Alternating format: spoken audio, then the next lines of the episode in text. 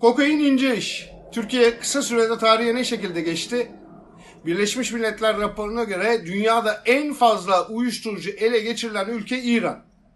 Türkiye ikinci sırada. Kokainde ise dünya şampiyonluğunu kimseye kaptırmıyoruz. Adını koyalım. Türkiye artık bir narko devlettir. Peki ülke buraya nasıl geldi? Cevap siyasal İslam'la aynı kapta eritilen neoliberal politikalarda. Üretmeden tüketmek, sadece satarak kazanmayı düşünmek, ranttan başka yol bilmemek. Türkiye'yi serseri devlet yapıp sonunda illegale düşürdü.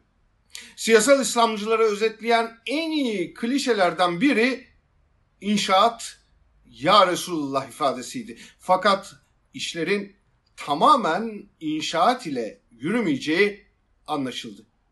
2010'da Suriye'de başlayan çatışmalarla savaş ekonomisi keşfedildi. Neo Osmanlı ve ümmet fikri jelatinlendi. Topluma sunuldu. Aracılar, saraya uzanan savunma şirketleri, kaçakçılar, fetih ve vatan savunması propagandaları ile birlikte şişti. Evet aracılar vardı. Savunma Sanayi Başkanlığı İstihbarat ve İçişleri Bakanlığı ile ortak bir havuz oluşturulduğu anlaşılan Ekba Holding'in sahibi Cihan Ekşioğlu iddiaya göre İsrail firmasından aldığı 3 milyon dolarlık yazılımı 50 milyon dolara devlete sattı. Yurt içine mermi, 3. dünya ülkelerine silah satışı işin ya da havuzun başka parçasıydı. Evet, aile işin içindeydi. İktidar paydaşı Sancak grubu ve sarayın öteki damadı Selçuk Bayraktar'ın teknoloji şirketi kaynakları iyi kullandı. Bu da aracıların olmadığı sözüm ona yasal yollardı. Hem kamu kurumlarının içi boşaltıldı hem savaşlar körüklendi. Yandaş ve aile servet kazandı. Anlamak için Türkiye'nin son savaş oyunu bölgesi Libya'daki İHA ve SİHA'lar ile BMC tanklarına bakmak bile yeterlidir. Evet kaçakçılar kullanıldı ve onlardan pay alındı. Eski Doğu bloku ve eski Yugoslavya ülkelerinden alınan silahlar sayısı mantar gibi çoğalan Türk savunma şirketleri tarafından pazarlandı. Ukrayna ya da Sırbistan'dan Suriye ve Libya'ya uzanan çizgide yine bir havuz sistemi oluşmuştu. Bugün ısrarla Ukrayna'dan istenen ve silah kaçakçısı olduğu iddia edilen Özel Kuvvetler Komutanı Subayı Gökhan Nuri Bozkur gibi isimler henüz 3 yıl önce Türkiye'de kurulan savunma şirketleriyle iş yapıyor. O şirketler ise savunma sanayi başkanlığı ile çözüm ortaklığına giriyordu. Silah işi yürürken karlı bir alan daha bulunmuştu. İşit petrolleri.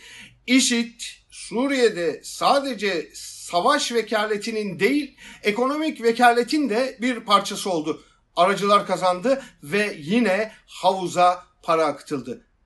Açık kaynaklar bile İşit petrol ortaklığında kimlerin kazandığını anlatır. Ama bu karlı iş hem yüksek riski hem de IŞİD'in etki alanını yitirmesiyle çabuk bitti. Fakat izlerinin silinmesi mümkün değildir. Petrol gibi silah işinin de tadı kaçmıştı. Kara para aklama ve külçe altın işine böyle girildi. İran, Mersin, Sabiha, Gökçen şifresi budur. Külçeler ve İran parası Sabiha Gökçen Havalimanı ve Mersin serbest bölgesi üzerinden geldi.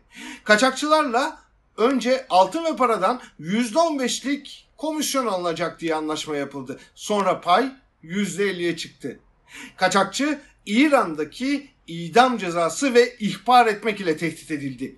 Yer yer konteynerlarda inen tüm mala da bu şekilde çöküldü.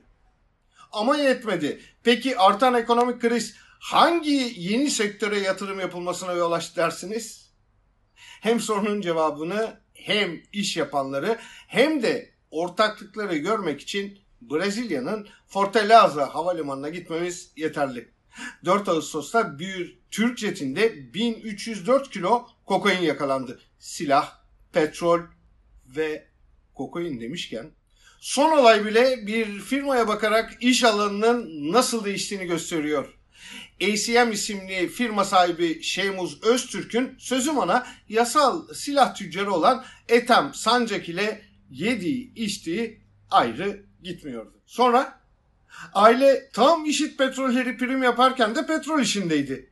Kendilerine konsolosluk çalışanlarının kullandığı CC plakalı araçlar tahsis edilmişti. Son hadise 1304 kilo kokain oldu.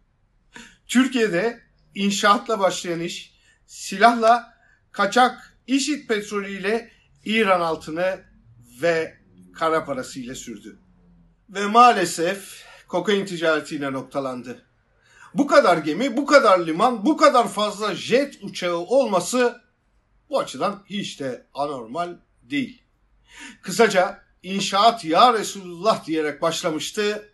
Şimdi kokain ya Rab diye bitmek üzere.